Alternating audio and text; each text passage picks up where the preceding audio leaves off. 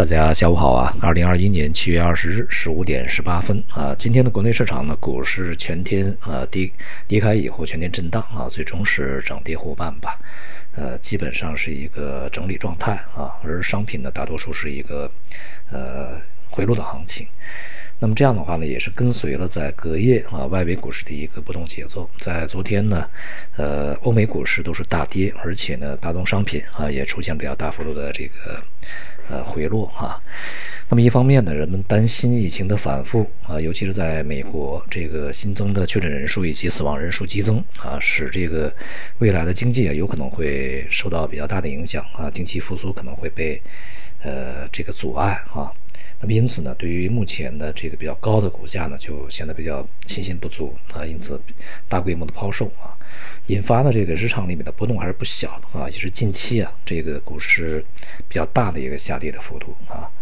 那么另外一方面呢，这个欧佩克加啊也是在前期这个终于达成了一部分妥协啊，使得呢它在未来这个推进它的增产啊啊变得这个呃比较确定啊，也可以实施呃顺利的可以去推行下去。那么因此呢，也是导致整个的原油价格啊从高位大幅的回落，这也。使呢今天的这个大宗商品啊，国内的大宗商品也跟随下跌。整体来讲呢，风险市场在这一两天的时间里面，不管是因为什么因素啊，产生了一个共同的下跌状态。虽然呢，从市场的解释上面啊，各有各的原因啊，但是呢，呃，这可以显示出来是市场资金的一个相对啊比较这个呃相关性非常强的一个动作啊。所以说呢，我们。呃，仍然是强调啊，对于整个的系统性风险呢，还是不能够掉以轻心。那么疫情呢是一方面啊，另外呢就是这个经济增长，它本身也带有这个强刺激过后的呃重新回软的平静的状态。呃，像中国目前啊经济增速呢开始回落。呃，这个而且呢，在今天 LPR 是没有变的啊，在市场预期里面有百分之五十的人还认为在今天，呃，像一年期的 LPR 可能会调降，但是并没有任何的动作啊。那么这也显示出来呢，整个的这个在当前，无论是从监管层面还是从这个商业银行本身啊，呃，他们的这个想法层面呢，都对呃利率的松动呢还是呃比较谨慎啊，并没有显示出来一个。货币宽松啊，这么一个情况，是呢，存在于整个金融体系里面的风险呢，还是呃没有能够完全消除，而且正在呃逐步的去排雷啊，逐步的去释放啊。像近段时间呢，大家可能都关注的这个著名的啊非常大的地产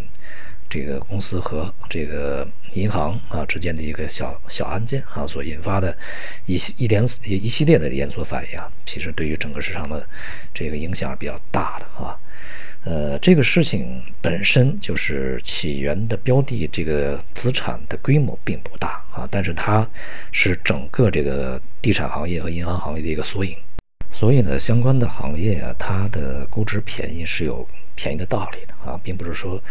那一个行业或者一个企业，它的估值到了几倍的市盈率啊，非常便宜的时候就值得去买啊，未必。我们在前面呢，在这个视频里面反复讲，就是它便宜有它便宜的这个原因啊，有可能这个有的时候呢，可能是一个机会，但是在相当多的时候呢，呃，它意味着便宜没好货啊。在未来呢，对于市场而言啊，仍然是前面的我们的这个观点啊。一方面呢是仍然是聚焦于结构啊，当然从结构上面，大的结构上面，呃，中小盘股、创业板可能会比核心资产好一点啊。从更加细分的结构里面呢，要去找一些这个在未来真正有成长的一些板块和行业。那么与此同时啊，要非常这个高度的啊警惕，有可能随时发生的系统性的一个市场的大型波动啊，呃，它要。这个如果波动起来的话呢，有可能就是内外部同时的这个震动共振啊，这是一个比较大的风险所在啊。好，今天就到这里，谢谢大家。